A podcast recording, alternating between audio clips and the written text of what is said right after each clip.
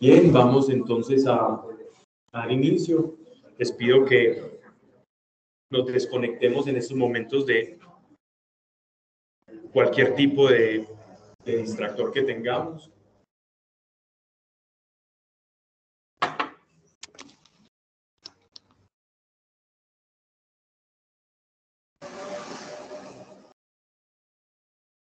Ayer Dios nos acompañó en este lugar, fue maravilloso ver cómo, cómo Dios actúa cada vez que, que, le honramos en el corazón.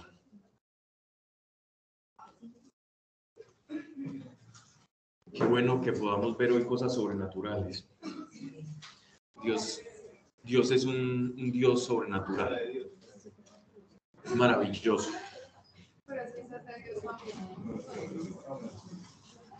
Los invito a que hagan un alto en este momento,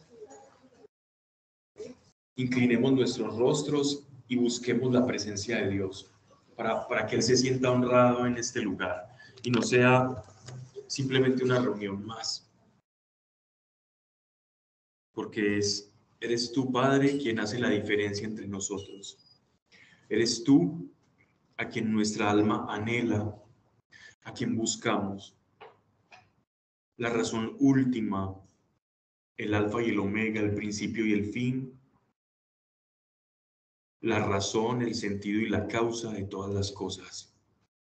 Padre, a ti te buscamos, a ti queremos honrarte hoy, dedicarte este espacio en este pequeño lugar en el que nos encontramos, que tú puedas dirigir tu mirada desde el trono de tu presencia para ver que en un lugar hay un grupo de personas, de hijos tuyos, deseando participar contigo, deseando tu presencia.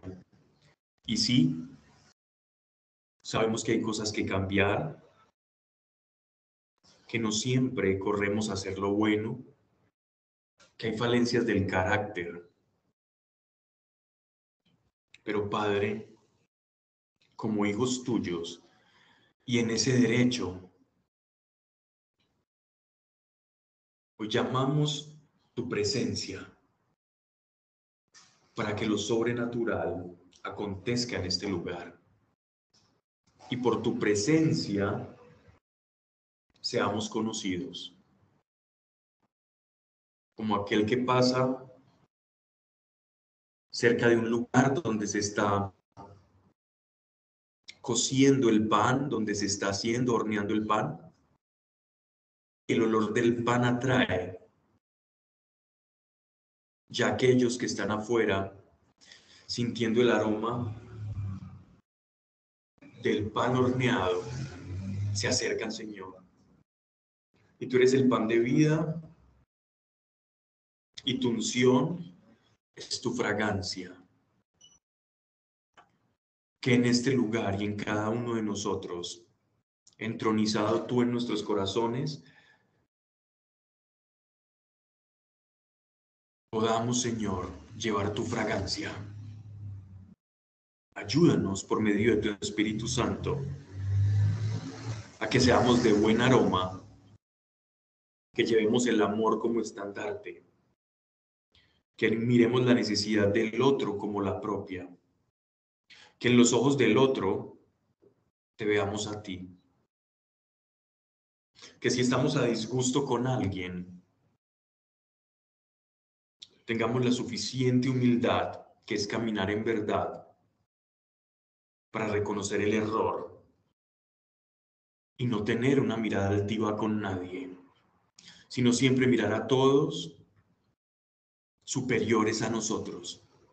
Porque cada persona, Dios, siendo creada única, tiene algo único para enseñar a otros. Y nadie sabe todo. Y nadie está completo en sí mismo. Porque nos necesitamos los unos a los otros. Y así has querido hacer a las cosas, Señor.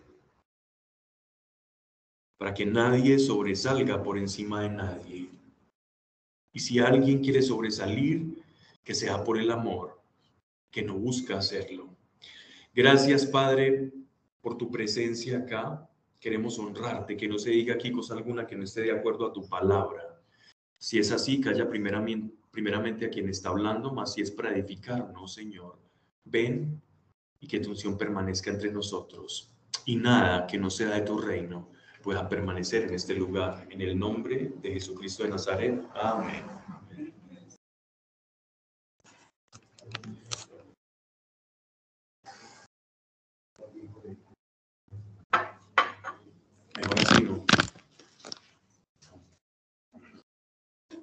Como quieran.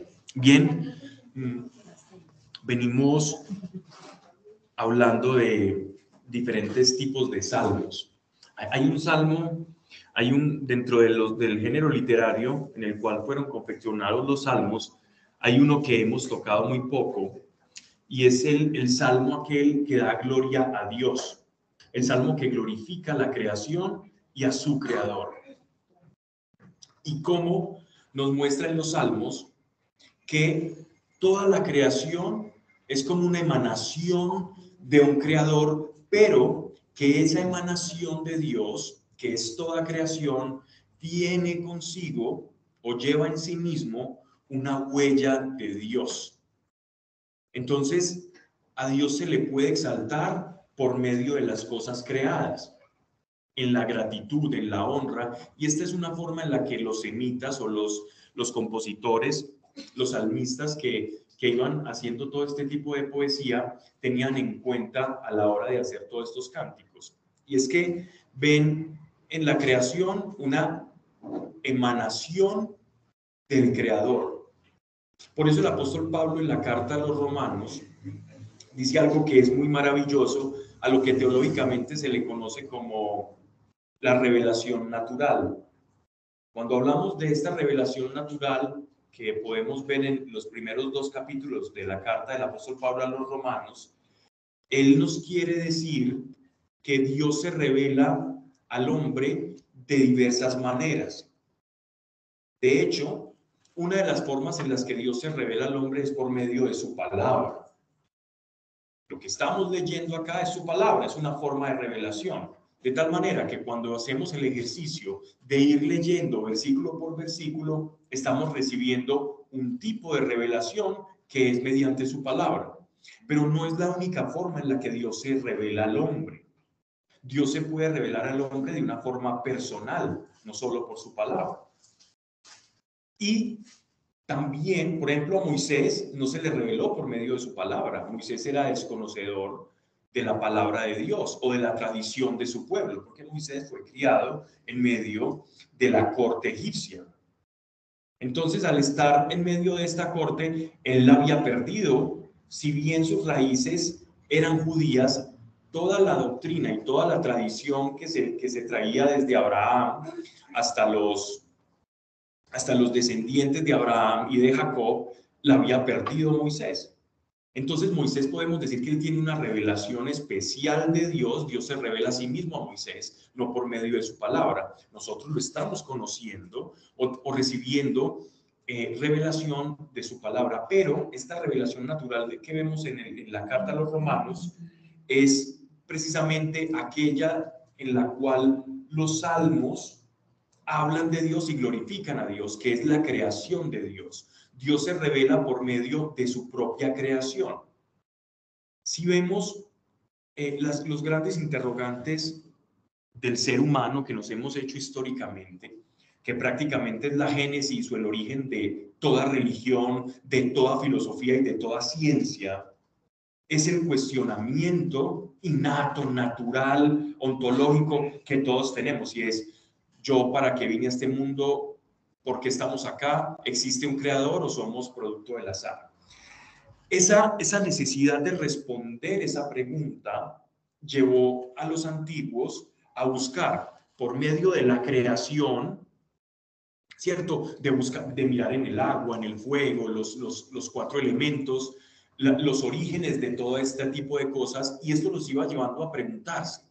Y conforme se preguntaban, e iban haciendo la, filosofía y después de la filosofía la ciencia, ese escudriñar esa creación visible para todos, tangible con nuestros sentidos, fue llevando a los antiguos a plantearse la idea que esto no se hizo solo, que existe un creador, que existe algo trascendente al hombre, que al, ver la perfección de la creación, como decían eh, Aristóteles y todos los de la escuela aristotélicas, eh, aristotélica, perdón, el teleios o el telios, ellos descubren que en la, en la creación o en todo acto que lleva una consecuencia, ahí parece, o en la creación, en los animales, parece que hay un sentido implícito en todas las cosas. Eh, como si detrás de, de todo lo creado y de la materia hubiese un sentido que le diera una movilidad a todas las cosas de la creación.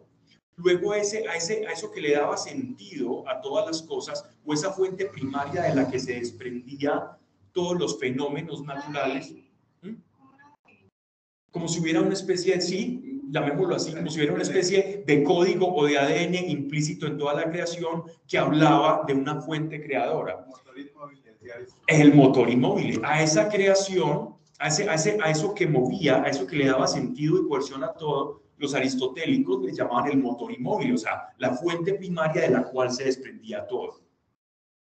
Y si rastreamos toda la, toda la mitología antigua, las religiones ancestrales, vamos a ver que para ellos el estudio, la observación de lo natural los llevaba a una conclusión y es, existe un trascendente, existe un Dios, existe una realidad superior.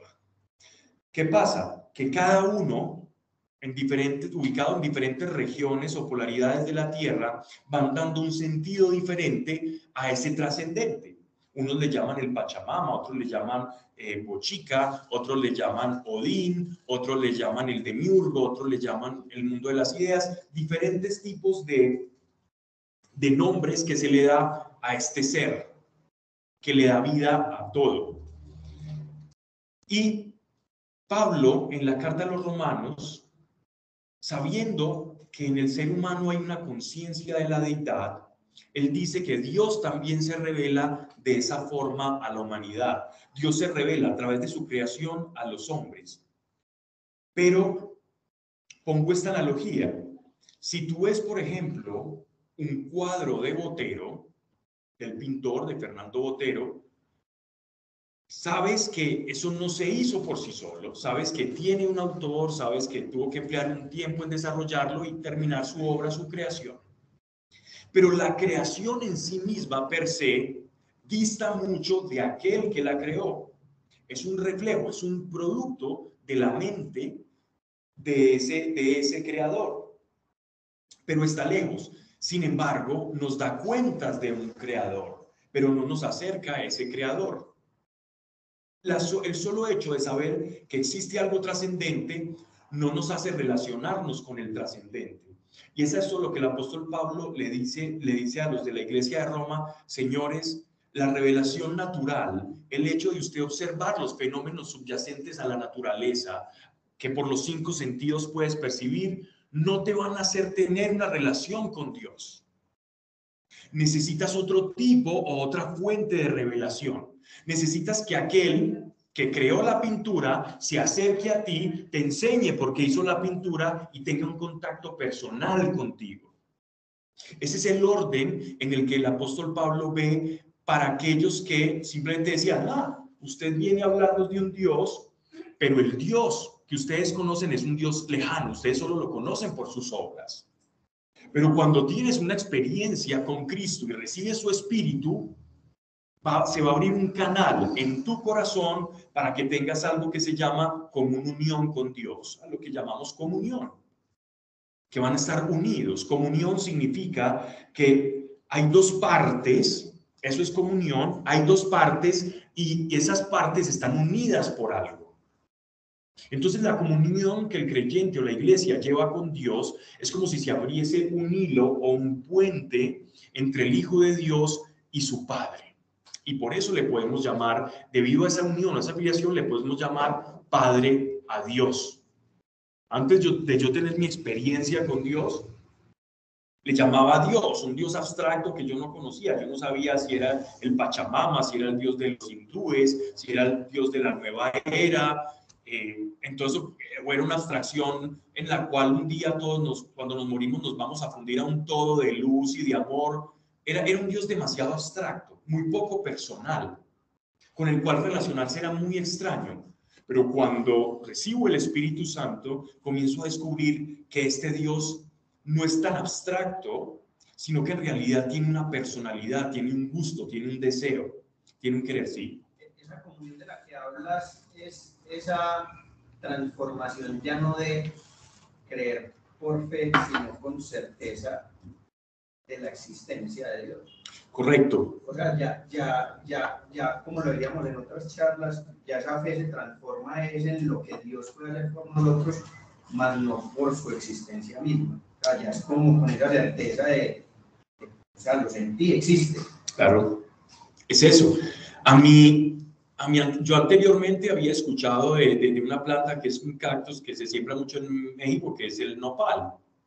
El nopal, uno lo escucha en, las rancheras, en las canciones mexicanas, el nopal, el nopal. Pero cuando fui a México y probé el nopal, que por cierto me encantó, con sal marina asado muy rico, Ahora probé el nopal, yo sabía que existía intelectivamente, pero cuando lo pruebas, tienes experiencia de él. Es, es, burda la comparación, pero lo mismo es lo, es lo que estás diciendo en otras palabras. Cuando tenemos la experiencia de Dios, ya no es un acto de fe, ya es una certeza y una comunión, ya participas de la divinidad de Dios. Esa es la grandeza de la obra de Cristo en nosotros, poder participar de la divinidad. A mí me ha pasado algo cuando lo experimenté y es que me gusta, o sea, antes me daba pena hablar de Dios. Hoy siento la necesidad de que las personas experimenten lo que yo experimenté. O sea, como cuando veo como una necesidad de alguien o una carencia o algo, es inevitable para mí no, compartir esa experiencia. Me explico, ya, ya como que se hace necesario más que, más que la vergüenza que uno le daba después. Quien tiene una doctrina se avergüenza. Quien tiene una experiencia quiere compartir el tesoro que encontró. Si tú tienes una creencia, tú te avergüenzas de este, si este no cree lo que yo crea, pero cuando tienes una experiencia, como tú lo has experimentado, dices, ah, tú también lo puedes experimentar. De hecho, la primera vez que yo me animé a contar mi experiencia con Dios fue precisamente para que otros experimentaran que Dios es verdad. Yo estuve en esa búsqueda tan grande por todas las religiones de Oriente, yoga, metafísica, nueva era, astrología maya, acupuntura, sectas de extraterrestres, todo eso. Pero yo a nadie le compartía de eso. Yo me sentía avergonzado. Me acuerdo que yo estaba ya en la facultad de Derecho y en Psicología, yo estaba haciendo dos carreras al tiempo, yo estaba estudiando Derecho y Psicología. Y, y, en la facultad de Psicología, yo leía libros de psicología transpersonal, leía cositas ahí como raritas, pero, pero yo con mis compañeros no hablaba de eso porque me iban, me iban a tildar de, de, loco o inmediatamente me mandaban para la sala de psiquiatría.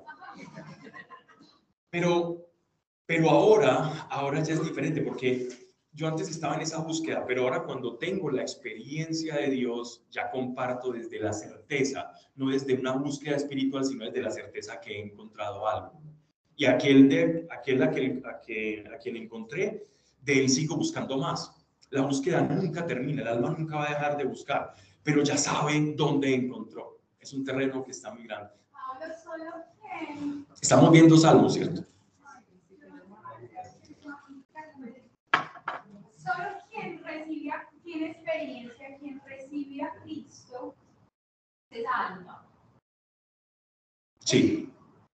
Solo con la experiencia. Sí. Pero la experiencia no es una experiencia estática. Pero entonces, eso es lo que llamamos bautismo en el fuego, lo que nos lleva a experiencia. Sí, pero ojo, porque cuando decimos experiencia no, es, no son éxtasis místicos o no son experiencias extraordinarias o sensoriales. Eso puede venir como un regalo extra es la certeza. ¿Quién realmente, ¿Qué realmente nos dice que tenemos la experiencia de Dios? ¿Qué determina si realmente nosotros tenemos experiencia de Dios? Los frutos.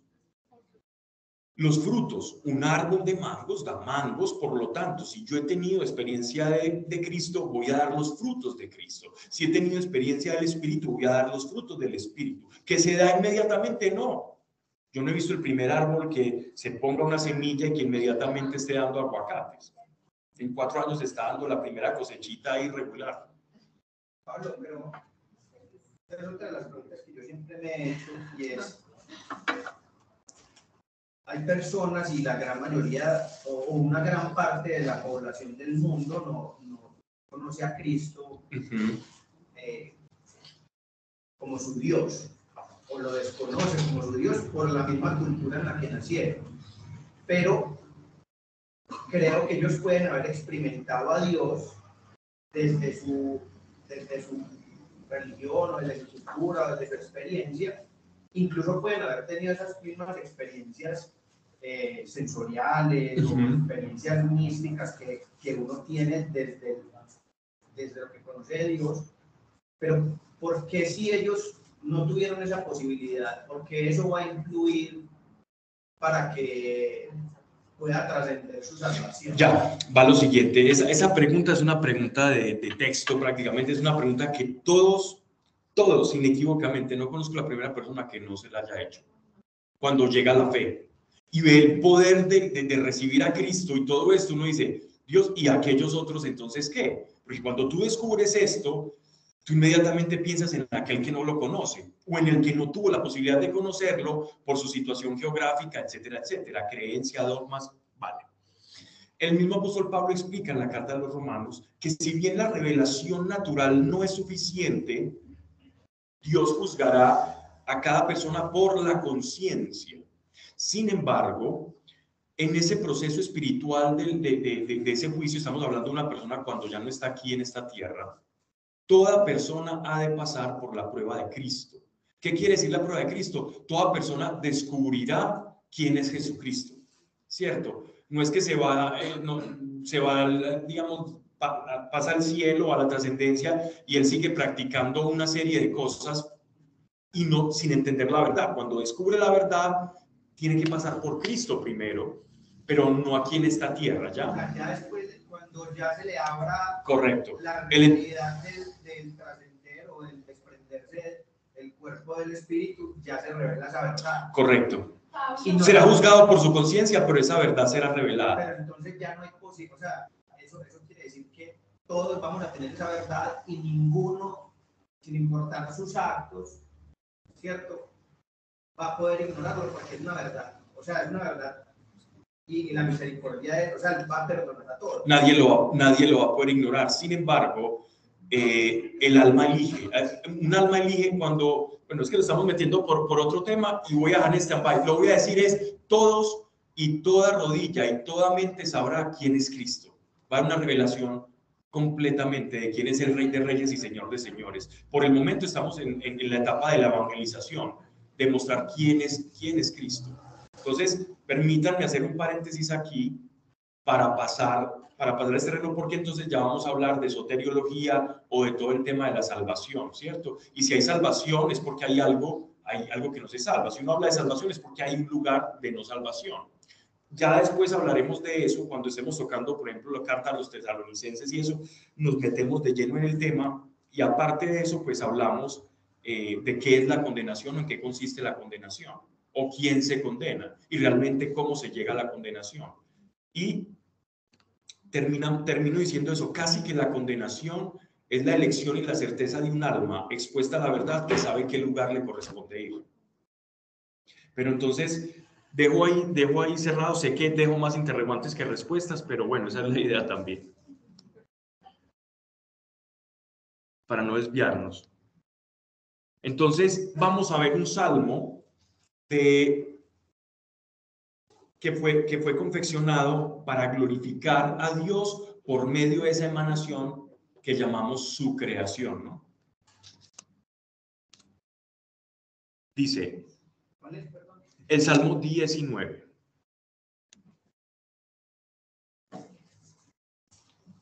Al maestro del coro.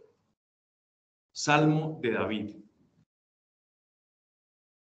Los cielos pregonan la gloria de Dios.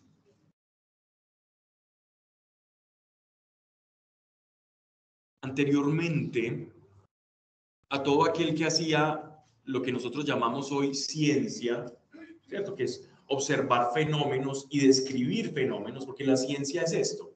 Nosotros hemos puesto a la ciencia como en un estandarte, muchas veces se endiosa. ¿Qué es ciencia? ¿Qué es hacer ciencia? No me voy a meter aquí con, el, con la ciencia del método de Descartes ni esas cosas, para aquí no, no hacer esto confuso. Vamos a, utilizar una expresión muy reduccionista de, de qué es ciencia. Ciencia es observar y clasificar fenómenos observar y clasificar fenómenos. Eso es ciencia. En, eh, exprimiendo mucho, mucho la, el término. Anteriormente, la forma de hacer ciencia, antes de, que existiera el, famoso método científico, era observar y describir fenómenos. A aquellos que observaban y describían fenómenos se les llamaba magos en el contexto hebreo. Cuando, cuando, cuando leemos en el, en el, en el pasaje de, de Lucas y de Mateo, refiriéndose a la natividad de nuestro Señor Jesucristo, se habla de los reyes magos. No era, esos reyes magos no era que sacaban conejos del sombrero, ni, ni, ni, andaban con un juego de Gustavo Lorgia. Estos, estos magos, te reíste porque lo tuviste, lo tuviste, lo tuviste. yo también, yo también. Benditos 80, No lo vamos a vender a nadie, pues acá. Eh, eran personas de Babilonia, de Babilonia, que observaban las estrellas. Y a esos que observaban las estrellas y predecir cuándo iba a haber marea alta, iba a haber marea baja, dependiendo de las fases lunares, cuando estaban las tres estrellas de la constelación de Orión, las, de, que, corresponden al cinturón de Orión estaban en determinada parte, cuando salía Venus, que a Venus se le llamaba el lucero del alba o el lucero de la mañana, ellos comenzaban a estudiar el movimiento de los astros y conforme a ese movimiento predecían cosas, sobre todo épocas de sequía, cosecha los novilunios, o sea, las, lunas nuevas, las lunas de sangre, todo este tipo de, facetas o fases eh, lunares fueron desarrollando una serie de escuelas a las que les conocemos o se les conocía como los magos, ¿ya? Por eso se llaman los reyes magos. En realidad eran personas que hacían ciencia a la manera antigua. Y haciendo esa ciencia, ellos descubrieron que había una estrella, que había un astro que ya estaba predicho, ya había sido profetizado por el Daniel, el profeta Daniel, recuerden que profetizó en Babilonia, y en Babilonia había dejado una escuela de profetas, y cuenta la tradición que de esta escuela de profetas de Daniel, ya teniendo la profecía de que iba a haber un, astro que iba a iluminar y que iban a hacer en Jerusalén, ellos siguieron el rastro de ese astro y llegaron a, a Belén, a Belén de Judá, a Betelén que Betelem en hebreo significa la casa del pan. Yo soy el pan de vida, ¿ya? Miren que todo, todo tiene, todo en, la, todo en la Biblia tiene una significación y tiene una cohesión.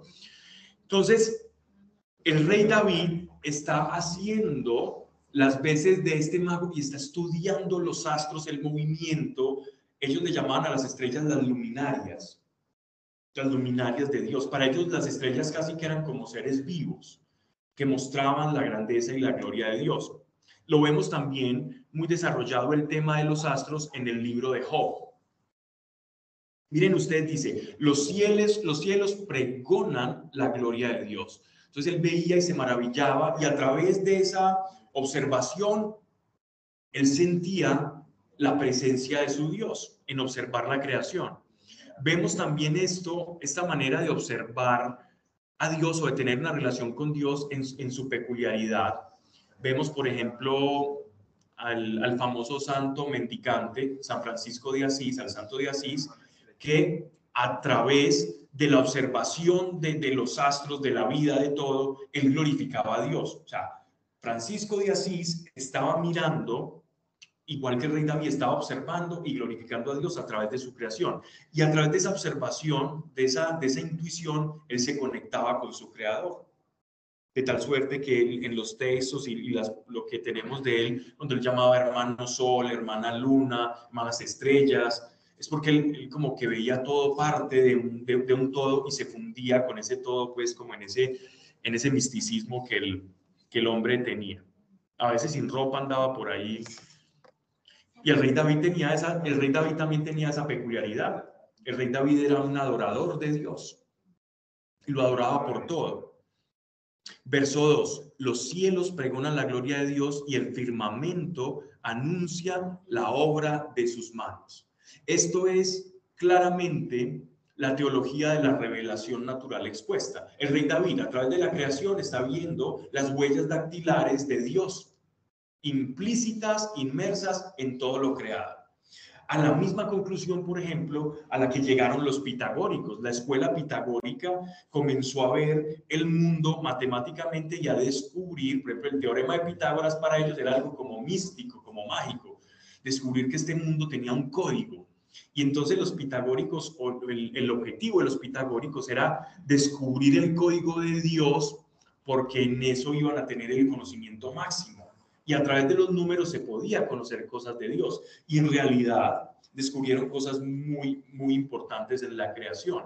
Y a través de Pitágoras también, muchos retomando a Pitágoras fueron descubriendo en el Renacimiento, por ejemplo, eh, Leonardo da Vinci y otros grandes genios de la historia, descubrían que había una especie de geometría que gobernaba toda la creación. Y de ahí sale la proporción áurea, eh, a través de, también del conocimiento del número pi, después llega... Ese es otro. Después, después, después llega en el futuro un hombre llamado uh, Mandelford, de Mandelbrot, no, no, recuerdo bien el, nombre, no lo sé pronunciar bien, pero es un, un ingeniero eh, en sistemas que comienza a descubrir también cómo medir todas las proporciones matemáticas de ciertas cosas que no son figuras geométricas tradicionales como el cuadrado, como el círculo o los sólidos platónicos. Y a través de eso descubre la, teoría fractal, o sea, cómo medir fractales. Y viendo eso dice, wow, toda la, toda la creación está hecha a través de, de fractales. Un fractal es, un, es una medida, es una, una forma pequeña que replicándose a sí misma va formando otra cosa diferente a la primera forma con la que inició.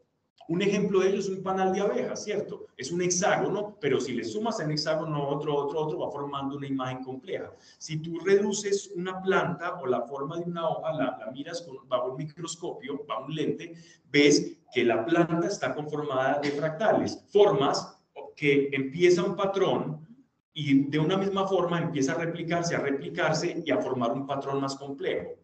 Y al darse cuenta de todo esto, ven, esto no es casual, esto no se produjo por casualidad, aquí hay un Dios. Me fui muy lejos, perdón, pero, pero el rey David de manera intuitiva está viendo eso, está viendo la creación, habla de un Dios, habla de un creador y, y lo glorifico por eso. Dice verso 3, el día transmite el mensaje al día y la noche a la noche pasa la noticia. Esa es una forma en la que él está haciendo como poesía de cómo el día y la noche van, van cambiando y se van reemplazando, ¿no? Como una especie de ciclo. Verso 4. Y que eso glorifica a Dios. No son discursos ni palabras cuya voz deje de oírse. Su pregón sale por toda la tierra y sus palabras llegan hasta los confines del orbe. ¿No les parece curioso la expresión orbe en una época en la que se creía que la Tierra estaba, era plana. Eso no es muy curioso.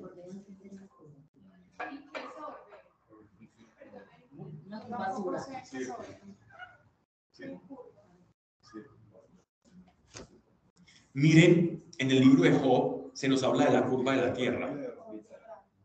Se nos habla de la redondez de la Tierra en el libro de Job. Que venían enemigos a darle vueltas a la, a la Tierra. Correcto. Y eso es bien curioso. Pues cuando se encuentra el enemigo. Venía de circundar la tierra. Volvía de circundar la tierra. Entonces, miren que a veces tenemos una concepción de los antiguos y ellos sabían cosas. Pero se fue, se fueron, se fue perdiendo, ¿no?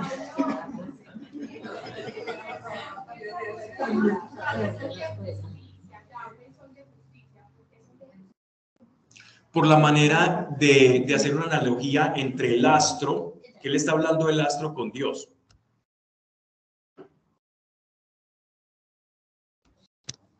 Pero acuérdate que las Biblias no, las Biblias ponen no eh, un título o la forma en la de la introducción no es algo bíblico, eso es simplemente el editor. Por ejemplo, el Anácar Colunga, ¿sabes cómo dice? Dice la gloria de Dios manifestada en el cosmos. Esa es la introducción, por ejemplo, de, del texto ¿Cuál, es la? Nácar Colunga. Las horas y la palabra de Dios. La leo porque me gusta el castellano que, que, que se utiliza en, en esta Biblia, solo es por eso. Me parece que es muy sonante, muy bonito, pero igual cualquier versión es buena. Dice. Nácar Colunga, tal cual. Nácar. Esa está en- ahí en Google, en el celular, esta, puede encontrar. Porque La que leo siempre es como con 10 palabras diferentes la de Jerusalén es muy parecida a la. Sí, sí, claro, porque ambas vienen de la Vulgata, de la Vulgata latina. Puso en ellos una tienda para el sol, el cual, semejante al esposo que sale de su tálamo, se lanza alegre como valiente a recorrer su camino. Sale de un extremo de los cielos y su curso llega hasta sus confines y nada se oculta a su calor. Esta es una observación poética dedicada a Dios de, su creación, simplemente, pero es precioso. El tálamo es como salir de, de día a hacer el jornal y a trabajar. Verso 8. Aquí cambia un poco de perspectiva. La ley de Dios, o de, vas, vas a leer, si encontraste la nácar columna, va a decir Yahvé, ¿cierto? Yahvé, Yahweh, Jehová, Dios, Señor. Jehová, entonces la tuya es una reina valera, o una nueva versión internacional. Es muy bonita también. Es muy bonita. La, la Reina Valera es una versión muy bonita. a veces no voy para la nueva versión internacional es para entender mejor. Ya tiene un lenguaje más. Y existe otra, otra que se llama Li- Biblia al lenguaje actual. Ah, esa sí ya lo saca mucho del contexto.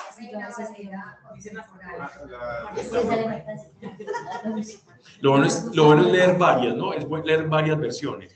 Nunca se casen con una. Casarse con una es perder muchas veces sustancia.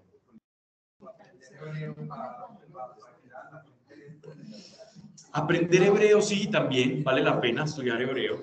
Y no es difícil, no es difícil. Hay, hay cursos de hebreo en el grupo. Muy bueno.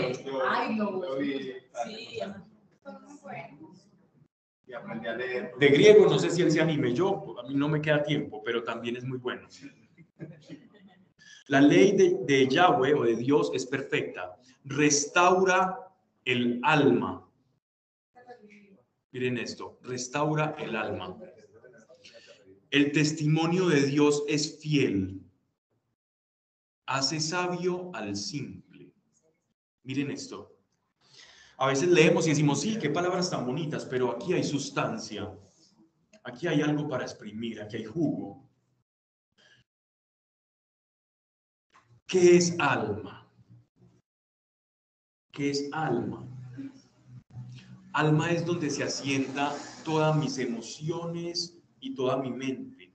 La composición o el vínculo, el matrimonio entre las emociones y la mente, entre razón y emociones, es lo que configura o le da marco a lo que conocemos como alma. Esa es la que fue. Esa, esa se transforma.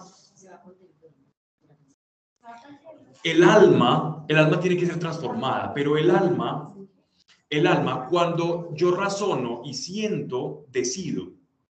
Entonces digo pues que del alma sale la voluntad. Razón, yo razono, yo siento, yo hago. Razono, siento y hago. Hacer puede ser pensar. Hacer no significa algo con las manos o una manifestación externa. El hecho de, de decidir algo ya configura un acto de voluntad. Yo pienso mal sobre alguien, ya eso es un acto, eso fue lo que nos enseñó nuestro Señor. Jesús enseñó sobre el alma, que el problema del ser humano está en su alma y no necesariamente en lo que sale de su alma. Por eso la salvación, por eso la salvación proviene o se da en el alma. El pecado está incrustado en el alma, no en el espíritu. El, el pecado no toca al espíritu, el pecado toca el alma. Sea que el espíritu no tiene voluntad porque el espíritu pues, es innata la voluntad, siempre está... Exacto, pero, pero eh, lo que pasa es que el alma es, es la forma, que no me quiero volver muy complejo acá, pero el espíritu cuando, cuando está en el cuerpo, cuando tiene carne, cuando está en la materia, necesita el alma, es como el vehículo, el vehículo emocional y físico, pero el espíritu es algo diferente. El alma y el nefesh es lo mismo, de hecho la traducción del hebreo, la traducción que traducen aquí como alma, en realidad es nefesh, que es, es la traducción hebrea para alma. Pues la traducción, perdón, es el, en hebreo lo que nosotros traducimos en castellano como alma. Pablo, ¿y cómo, cómo discernir, lograr discernir entre la razón y el alma? Porque son cosas diferentes. la, la razón es un componente. El alma es cuando razonas y sientes. Mira que todo pensamiento trae consigo una emoción, a menos que sea algo demasiado abstracto, como incluso hasta no, incluso me atrevo a decir, si tú piensas en un color, ese color te puede producir una emoción. Por ejemplo, a mí, mi color, el, el color que a mí más me llama la atención o en el cual yo siento más agrado es el color amarillo, por ejemplo. Entonces yo pienso en el color amarillo y me da cierta alegría. Y eso en otro color que no me gusta tanto, pues, y, va a haber una alteración emocional. Eso siempre va a ocurrir incluso en los, en los neurotransmisores, cuando se ponen eh, medidores en el cerebro, ciertos electrodos en las personas cuando están haciendo ciertos estudios en neurofisiología o psicología, que pensar quién está el, el, amigo físico que estuvo acá, que él se encarga de hacer eso, que él está en México, y él se encarga de hacer esas mediciones. Entonces, cuando pasan una imagen de cualquier cosa, siempre va a haber un estímulo emocional en las personas. Entonces, uno desligar la razón de las emociones es muy difícil, pero razón y emociones configuran el alma. Lo que pasa es que uno los disecciona, ¿no? y muchas veces los pensamientos embolatan el alma, pues para en términos bien Muchas veces el alma le dice, esto es lo correcto, entonces tu razón empieza a hacer un análisis de qué es lo correcto y, qué no es lo correcto, y en últimas, la razón puede engañar el alma y hacerte hacer algo que el alma no siente.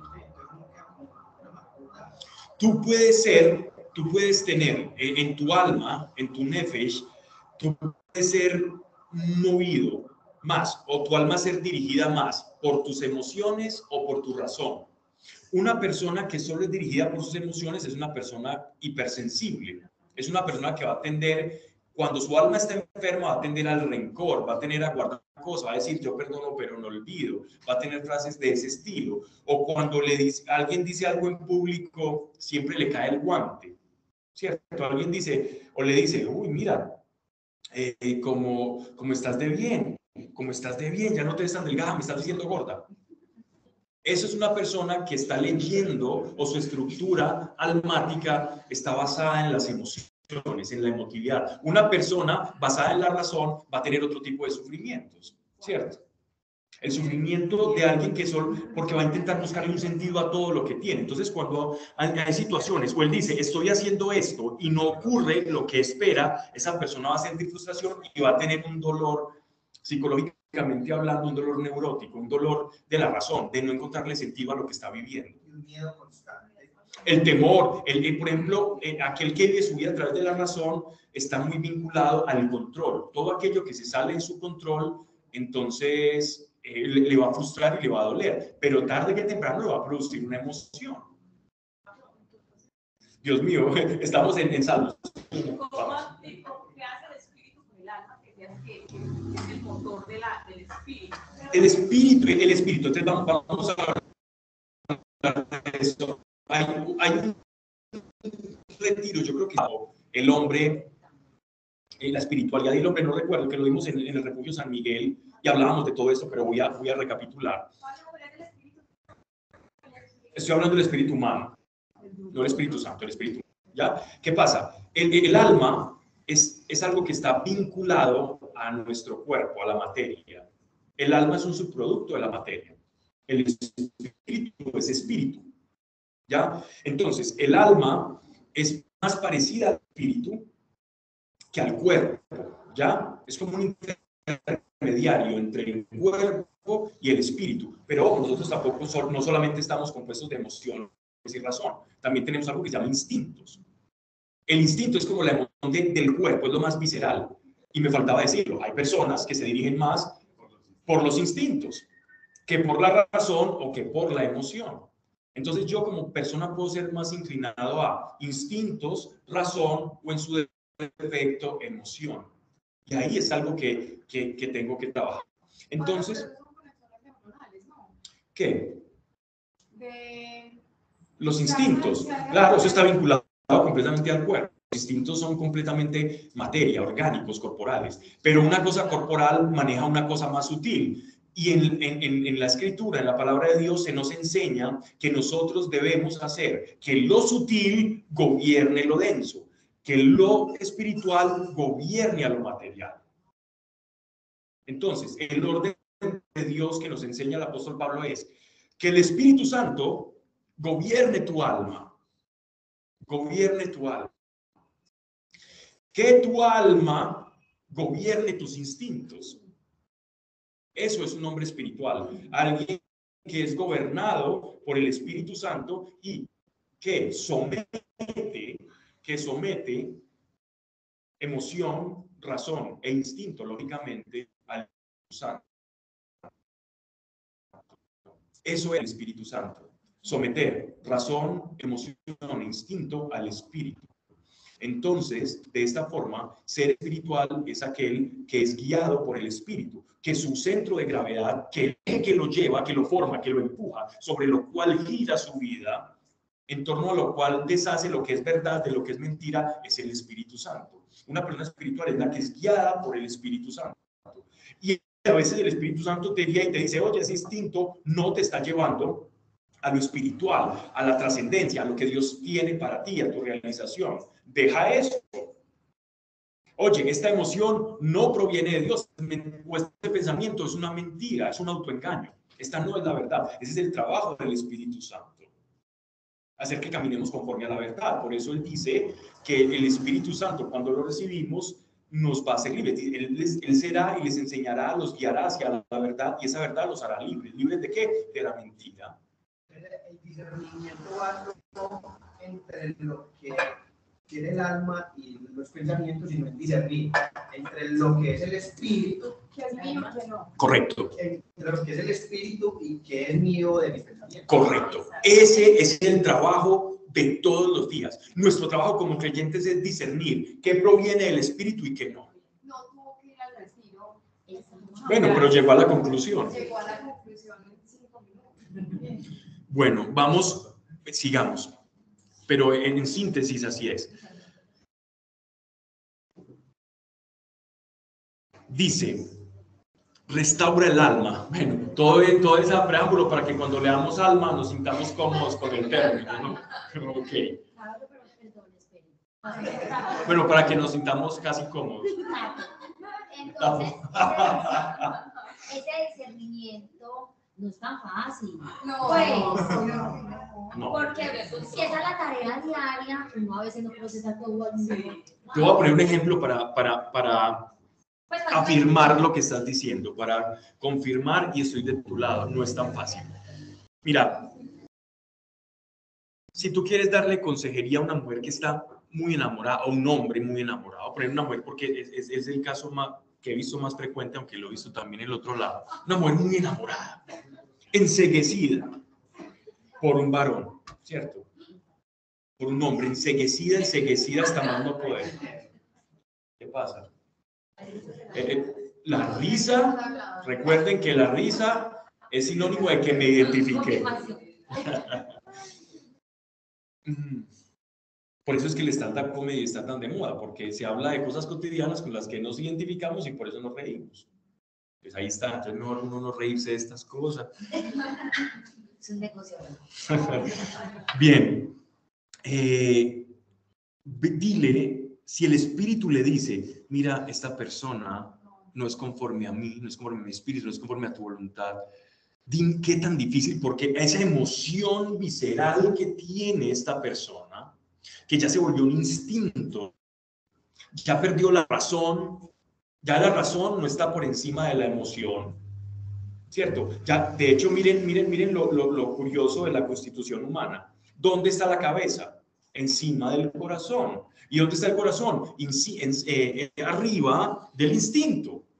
Ese es el orden que nosotros debemos tener. ¿Y saben por qué los judíos se ponen una kippah, un gorrito? Para recordar que ellos están debajo de Dios y sometidos a su ley. Y, son, y su mente está sometida a su ley, la ley, eh, la, la- la razón a la ley de Dios, la razón, el corazón a la razón y los instintos a las emociones y a la razón, que por supuesto está sometido a Dios. Y nosotros estamos sometidos a Cristo como cabeza. Cristo es nuestra cabeza. Entonces, bueno, para redondear, miren lo difícil que sería decirle, mira, no te conviene. Es difícil porque su emoción le dice, si es yo quiero, yo quiero y Dios, yo sé que no te conviene. Entonces, ahí está la dificultad y ese es un trabajo todos los días. Puse un caso eh, extremo, colorista en sí, pero ocurre mucho y nos pasa todo el tiempo. Nosotros siempre creemos que tenemos la solución a nuestros problemas. Dios, es que si tú me dieras esto, Dios, ¿por qué gente mala se gana el baloto? Yo en mis manos, yo haría algo mejor. Yo haría algo mejor. Y hasta tratos, mire, Dios, yo, yo repartiría esto acá, a esta tía le daría esto, no, a esto yo no les daría la plata porque sé que se enloquecen, entonces yo les pasaría una mensualidad. ¿Quiénes no han hecho locuraciones con algo así? Entonces, creemos tener el conocimiento de lo que necesitamos, pero Dios conoce lo que necesitamos. Ser, ser guiados por el Espíritu es entregarle las riendas a aquel que nos conoce en lo íntimo y profundo y aquel que nos va a llevar a buen puerto. Pero no es fácil porque la carne pesa, ¿no? El testimonio de Dios es fiel hace sabio al simple. Miren que es muy importante hacer una diferenciación, diferenciación que habíamos visto ya en el libro de los proverbios. Hay una diferencia muy grande entre la sabiduría y el conocimiento. Muchas veces confundimos de manera arbitraria el conocimiento o alguien que parece acumular mucho conocimiento con la sabiduría. Y el conocimiento y la sabiduría no necesariamente van de la mano. Yo puedo tener mucho conocimiento y no ser sabio. O puedo ser muy sabio y no tener casi conocimiento. Porque la sabiduría no necesita del conocimiento para ser sabia. Y el conocimiento necesita ser sabio para ser bueno. El conocimiento siempre va a necesitar de la sabiduría, pero la sabiduría no va a necesitar del conocimiento. Me expreso en otros términos, intuitivo y práctico de la realidad. Defino intuición. Intuición es todo conocimiento mediante el cual no interviene la razón. Es un conocimiento, es, una, es un saber sin conocer. A Dios se le, se le atribuye la sabiduría. Es más, Jesús. Hablan de Jesús como la sabiduría, no como Dios. Y de la palabra de Dios. Eso fue lo que pidió Salomón. Entonces miren lo siguiente, miren eso que es importante. Quien quiere ser sabio, o nos están diciendo que el testimonio de Dios hace sabio al simple. Vamos a concentrarnos acá. Palabras que todos nosotros conocemos, yo ayer incluso habl- hablé de al respecto, y es que el testimonio en, en un juicio, por ejemplo, es alguien que da testimonio, es alguien que presenció un acontecimiento. Entonces, en un juicio se llama al testigo para que cuente qué fue lo que vio. Y como cuenta aquello que vio y con su descripción, entonces el juez va a tener herramientas para poder tener un mejor juicio, para poder cerrar un caso, porque existe un testimonio, ¿ya? Y miren lo que nos está diciendo entonces eh, el rey David. El testimonio de Dios es fiel y hace sabio al simple. ¿Qué nos está diciendo él? Que cuando yo soy testigo de Dios, testigo es experiencia de Dios, cuando yo experimento a Dios, yo puedo decir, es que yo lo vi, yo lo sentí, Él está presente en mi vida, yo tengo comunión con Él. Es el principio. O Dios nos está diciendo, ahí hay sabiduría. No necesitas conocimiento. Si experimentas a Dios en tu vida y en tu corazón, el conocimiento, si lo tienes, maravilloso. Pablo, el apóstol Pablo era un, hombre de conocimiento y de sabiduría pero más le valía la sabiduría que el conocimiento. El conocimiento de Pablo lo tuvo incluso por nada, por basura. Él dijo, todo esto es basura por el conocimiento de Cristo, aquel que me salvó. Cuando el apóstol Pablo dice eso, él dice, yo me despojo de todo aquello por lo cual yo me vanagloriaba, porque ante la experiencia de Dios, todo conocimiento es íntimo, es pequeño, no tiene sentido porque el sentido de todo es Dios y en Él encontramos sentido a todo. Y ahí está la sabiduría. Más me vale una palabra sabia que muchas palabras de conocimiento. No sirve de nada. Una persona sabia lee la vida y la sabe vivir. Una persona con el conocimiento intenta vivir la vida, puede, porque el conocimiento es bueno y es útil, pero no sabe cómo vivir. El conocimiento no te enseña a vivir. Es la sabiduría la que te lleva a vivir mejor. Ni en las universidades, ni en los colegios o sistema educativo tradicional. En ningún colegio. Preguntémonos, ¿por qué vamos a meter a determinado niño? Tenemos unos hijos, ¿por qué, lo vamos, ¿por qué vamos a elegir un colegio? ¿Por el estrato? ¿Porque nos queda cerca? ¿Porque es bueno? ¿Porque es bilingüe? porque qué rico decir que mi hijo estudia aquí y no estudia allá. ¿Cuál es la motivación de mi corazón? Busco que el hijo tenga conocimiento, pero ¿dónde estoy dejando la sabiduría? ¿Dónde estoy dejando la sabiduría? el conocimiento en exceso el camino más difícil para encontrar. Eso está dicho en la Biblia y dice de esta manera, el conocimiento envanece te hace vano, te hace perder. Pues sí, porque no, eso te acrecenta el ego y cuando uno tiene el ego muy elevado, le es más, le es más difícil aceptar que existe algo que trasciende a ese conocimiento. Correcto. Ese, ese, el, el, el, conocimiento incluso te, te, estrella con la ignorancia y la sabiduría antes te, te hace uno con la ignorancia y hacerse uno con la ignorancia, con saberse ignorante, ese famoso yo solo sé que nada sé. Es un principio muy sabio, de hecho, sabiduría popular, la más sabia de todas. Los aforismos de los antiguos es sabiduría en su estado puro y duro. Entonces, queremos ser sabios, seamos testigos de Dios. En lo simple, hasta el más simple se hace sabio teniendo Dios. Simple es que no tiene, que no está adornado con conocimiento, sino con de Dios. Verso 9. Ingenuo, alguien que no conoce. Los preceptos de Dios son rectos. Alegran el corazón. Los mandatos de Dios son limpios, esclarecen los ojos. El temor de Dios es puro, permanece por siempre. Los juicios de Dios son verdad, del todo justos. Este es claramente un hombre que está teniendo intimidad con Dios. Y ha probado, es el rey David, ¿no? Y ha probado que lo que dice Dios, él dice, no haga esto, me conviene. Él dice, el temor de Dios, aquí está el principio de la sabiduría que es el temor de Dios. Este es claramente hijo de su padre Salomón, que ha descubierto ese principio de sabiduría. El temor de Dios como lo habíamos entendido, como lo expresa el rey David.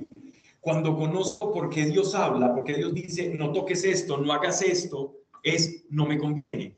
Y el temor a alejarme de Dios es como una forma en la que es como un instinto de conservación. De hecho, que es miedo? Y neurotransmisores que se, eh, se, producen en el cerebro para decir, para poner una alerta en la vida cerebral y te dice, oye, atropellar un carro, córrete. Oye, allá viene un perro dando babasa por la boca, corre. Ese es el, instinto. El temor de Dios es, miren, miren, ese es el temor en el instinto que todos tenemos. Pero el temor de Dios se da en el alma. ¿Qué es el temor de Dios? Es, mira, allá hay algo que te va a alejar de Dios, corre. No es el temor a Dios. Al igual que opera el temor en el instinto y en el cuerpo humano, el temor de Dios opera en el alma. Y es cuando vemos algo que nos va a alejar de Dios, que vamos a, hacer, que, vamos a sufrir por estar alejados de Dios y nos dice una alarma, huye de allí.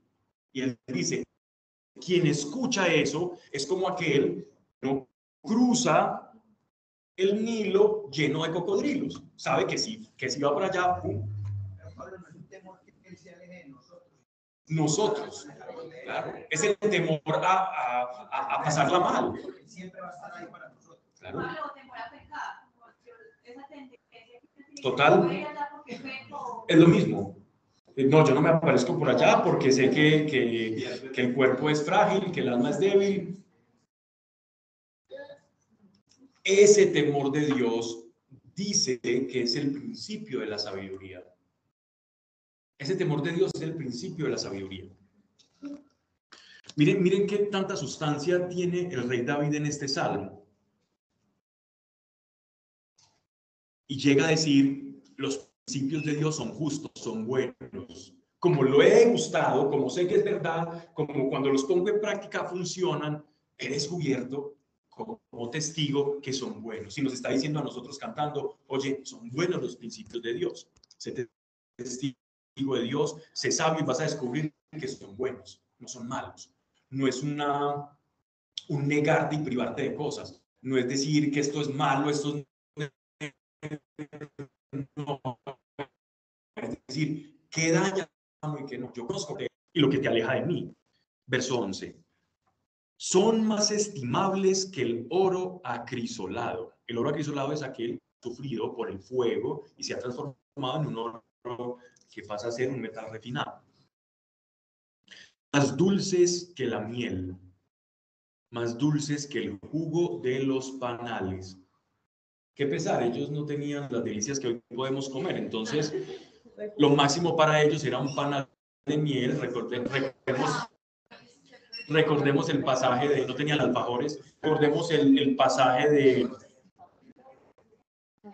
de, jueces cuando, Salón, cuando, Salomón, cuando Sansón ve un panal y él no podía haber comido y ve un animal muerto y pasa por él, o sea, hace dos cosas que no estaban permitidas y, y habla de la miel, de la miel como los atraía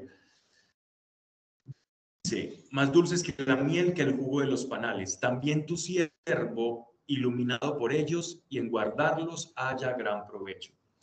De aquí, simplemente como dato curioso, les cuento que en la antigüedad, yo lo he mencionado algunas veces, en la antigüedad a los niños, a los niños cuando se les enseñaba la palabra de Dios, se les endulzaba, se les endulzaba eh, cuando ellos repetían, se les daba miel ¿cierto? Se les daba miel y cuando no lo sabían, se les daba con la varita. Con la misma varita que se les daba, con la misma varita se les daba la, se les daba la miel y así ellos se aprendían la Torah. Entonces, ellos se repetían y, ellos, ellos estimulaban por la miel. Por eso, por eso el rey David dice que es dulce como la miel, porque seguro él también repetía y de ahí se fue haciendo toda una tradición que aún hoy se sigue usando entre eh, ciertos pueblos o comunidades judías ortodoxas. Sean algo dulce cuando los niños, para, para cuando se le enseña la Torah a los niños. No se les pega, pero se les da algo dulce y los niños se van motivados a memorizar desde pequeños. Cuando cumplen los 12 años, se hace el bar mitzvah y ya se, se, el papá ya deja de instruirlo y es como que se le entrega a Dios. Esta, este, este pasaje está asociado también a... ¿Han escuchado, la, han escuchado esta, esta palabra? La palabra es y lumbrera para mi camino. Es exactamente, quiere decir lo mismo. Aquel que descubre y es testigo de Dios ve que su palabra iluminas el sendero y es como que uno va en un camino oscuro, pero tiene la revelación de Dios y sabe cómo comportarse en determinadas circunstancias y qué le conviene. Entonces la palabra de Dios es semejante a la luz, a la palabra que esclarece. Y esto ha sido muy útil. Esto, esto es muy útil, esto es completamente práctico.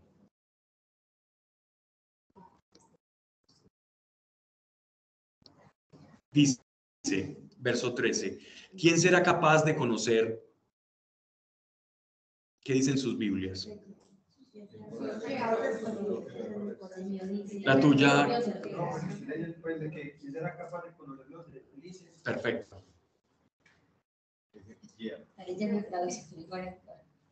¿Quién será capaz de conocer los deslices? O sea, las caídas, ¿no?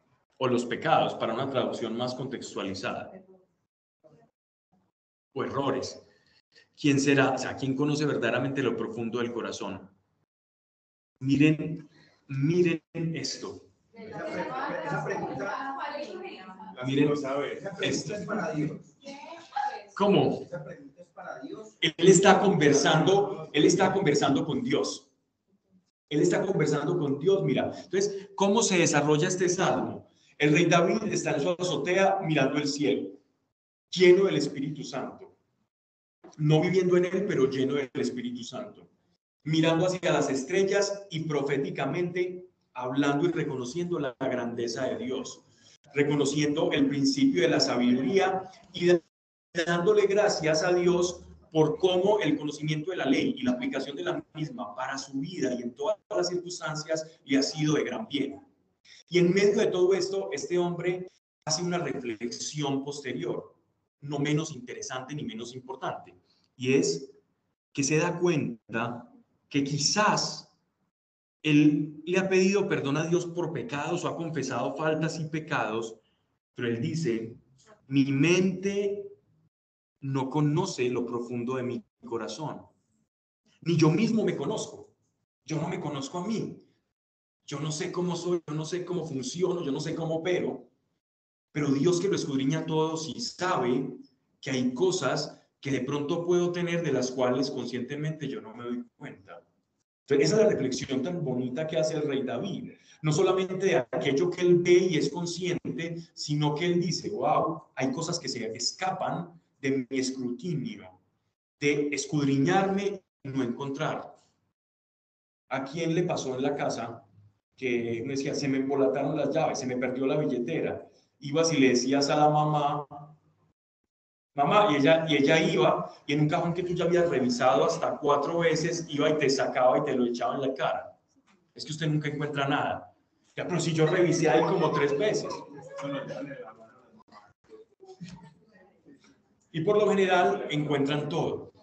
Es, Dios hace esa función. He buscado, he intentado hallar pecado en mí, algo que es incongruente en mí, y no lo encuentro, pero Dios sí lo conoce. Entonces dice, límpiame de los que se me ocultan. Límpiame de los que se me ocultan. Eso es propio de un corazón que tiene temor de Dios, un corazón sabio. Él está pidiendo como que lo escudriñe. Él está pidiendo. Él está pidiendo, muéstreme de aquello que hago mal sin ser consciente de aquello. Muestra. Que se lo revele. Que se lo revele. Y limpia. Está diciendo, limpia. Yo no lo quiero tener, Señor. Yo quiero parecerme a usted. Quíteme eso. Y le va a mostrar cosas. Le va a mostrar maneras en las que usted juzga a las personas sin conocerlas. Tú ves a una persona y ya te haces un juicio y y él, ah, me pides eso, te voy a mostrar. Yo, no, no, no, yo ni siquiera me daba cuenta. Pues te voy a mostrar. Te voy a mostrar tú por qué me pides o deseas determinadas cosas. Detrás de ese deseo muchas veces se oculta un gran temor. O sea, tú me estás pidiendo algo no porque lo deseas, sino porque temes a y Dios me mostraba cosas así. Dios, yo necesito, dame esto. No, no, no. Pero Dios, muéstrame mi corazón. Entonces me muestra el corazón y me sorprendo al ver que le estoy pidiendo algo porque temo. O que le pido cosas a Dios porque quiero huir de confiar en Él y confiar en otra cosa que considero más sólida que Dios. Entonces, cuando Dios mira y revisa nuestro corazón, nos muestra cosas que están ocultas e intenciones ocultas. Pedimos cosas buenas, pero con intenciones ocultas que no son tal y que, que no son tan buenas. Y esto ocurre mucho. Pedimos cosas a Dios, pero detrás, aquello que mueve esa oración es una intención que no es correcta. ¿Te identificaste? Sí, porque me pregunté qué habrá detrás del carro que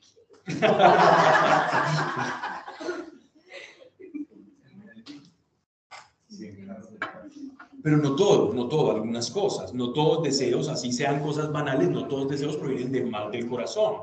Pero, pero Dios me ha mostrado a mí, por ejemplo, Dios, quiero esto. Me dice, ah, no quieres confiar en ahí, mí. ahí está, digamos, en pedirle a Dios que le muestre a uno eso. Claro. Está es mi conocimiento, mis emociones no alcanzan, recurro a la sabiduría y tú, Señor, que todo lo conoces, muestra. Ahí está.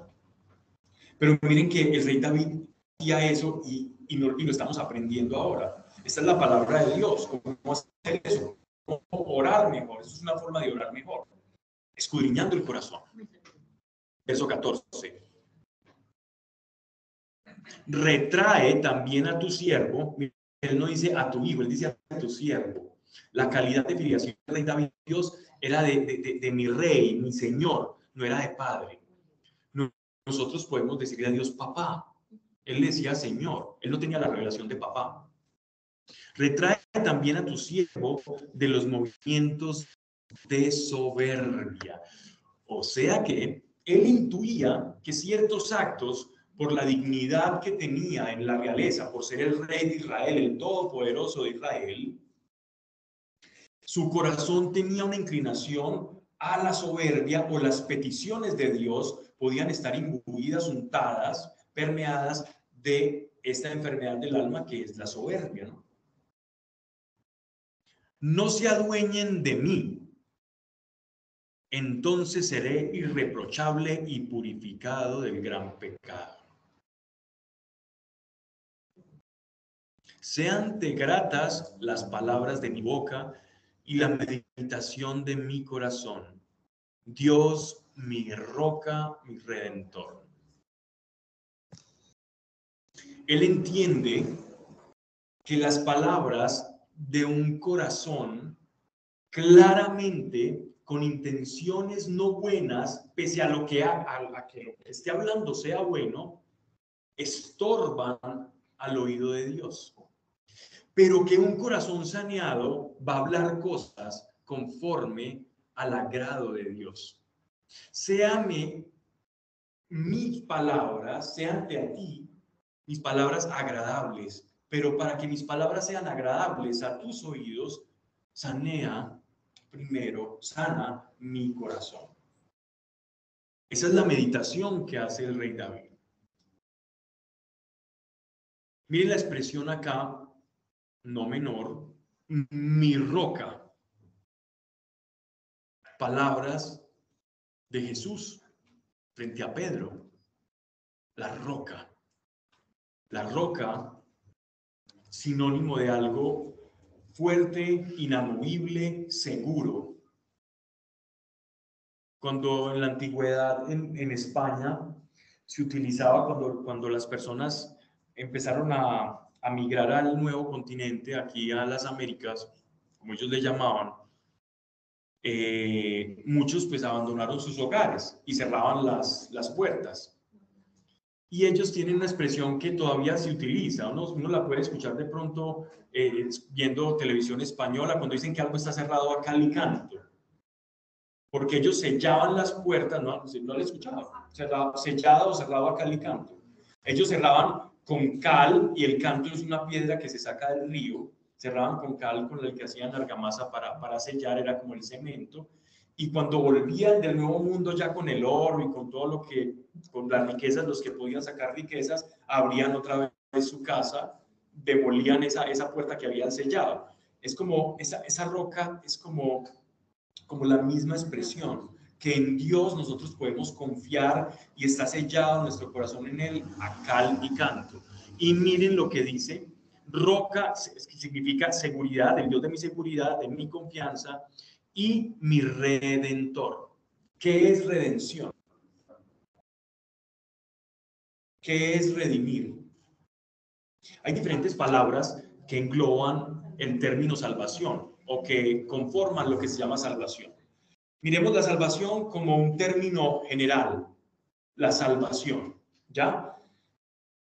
La salvación tiene diferentes elementos. La salvación tiene redención, la salvación tiene expiación y la salvación tiene perdón. Si bien se pueden utilizar sinonímicamente, cada uno se puede expresar o definir por separado. No es lo mismo expiar que redimir. No es lo mismo. Apuntan hacia lo mismo, pero es un acto diferente. Me explico, porque son términos completamente legales. ¿Ya? ¿Qué es expiar? Expiar es yo paso por alto una falta. Si yo paso por alto una falta, significa que estoy expiando una falta. Redimir significa que alguien paga un precio por esa persona. Yo voy a redimir, yo voy a, redimir un cupón, yo voy a redimir a, una persona, voy a, voy a pagar un precio. ¿Ya? Y perdonar es perdonar una falta, es más de índole moral. Entonces aquí él está hablando de Dios como mi redentor, aquel que paga por mí. Esto es algo novedoso. En otras Biblias puede decir mi salvación, mi roca, mi salvación. No, yo creo que no, iba, iba a, a dar Salmo 50 también, creo, pero creo que ya no nos da tiempo. Mi redentor, dice mi redentor. la redención de, de, las faltas y de los pecados para estar libre y en paz. Es el que puede, exacto, es el que puede pagar por mi falta y me redime. Paga por mí. Él es mi roca y paga por mí. Lo que pasa es que como el rey David no tenía la, no, no había llegado Jesús, entonces él todavía, para nosotros ya pagó. Para él, él decía, yo estoy con Dios y si estoy con Dios, él me perdona y voy con él y voy con él pero no tenía la, concepción ahora que nosotros tenemos de una salvación y de una paga de nuestros pecados pasados, presentes, y más escandaloso aún, aún los que cometeremos. Pablo, en la época de David no, todavía no se hablaba de esa eternidad del, no. Espíritu y, y, tampoco el Espíritu. O sea, se hablaba del Ruach HaKadosh o el Espíritu Santo como la fuerza activa de Dios o como Dios mismo. Ellos decían, el Espíritu me habló, era Dios mismo me habló, era como igual que Dios. O cuando Dios intervenía en algún lugar, se le llamaba el Ruach HaKadosh, o el Ruach, el Espíritu Santo, pues el Espíritu Santo actuando. ¿Cuál era? O sea, Dios tenía esa, sí. Dios, el, el Espíritu de Dios simplemente es una forma de referirse a que Dios está actuando en un lugar. Es la acción de Dios. Como los testigos de Jehová lo dicen. Los testigos de Jehová dicen, el Espíritu Santo es la fuerza activa de Dios, no es una persona. Pero cuando nosotros vemos a Cristo y cómo se refiere al Espíritu Santo y tenemos intimidad con el Espíritu Santo, vemos que el Espíritu Santo tiene una personalidad. No es la fuerza activa de Dios, sino que tiene emociones. El Espíritu Santo se puede contristar.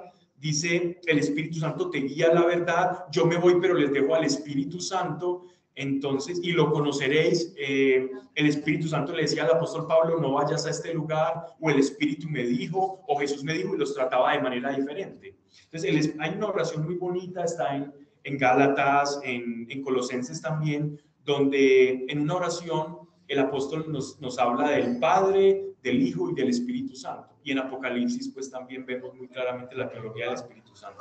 Si nosotros somos mente, cuerpo y espíritu. y somos creados a imagen y semejanza de Dios. ¿Sí? En lo espíritu. Mente, cuerpo y espíritu, pero somos uno solo. O sea, Pablo es mente, cuerpo y espíritu. Y es creado a imagen y semejanza de Dios. Se puede hacer la analogía de que Dios, Dios, Hijo y Espíritu Santo, o Padre, Hijo y Espíritu Santo, es eso mismo. Muchas personas la hacen. Muchas personas la hacen, pero, pero como, como un cabo suelto, ¿cierto? Podría ser, ¿cierto? Entonces asocian a la razón al Padre, que es el que crea, al Hijo como el intermediario y al Espíritu Santo como la, como la fuerza activa que actúa allí, ¿cierto? A veces, a veces se, se utiliza de esa forma. Pero en verdad, cuando dice en, Génesis que fuimos hechos a imagen y semejanza de Dios, se refiere a que fuimos dotados de espíritu. Imagen y semejanza en el espíritu, en que Él nos dio el espíritu. Esto es un, habitáculo, es un vehículo. Es un vehículo. Bien. Vamos, eh, entonces vam- vamos a orar, vamos a orar. un salmo tan corto nos llevó mucho tiempo.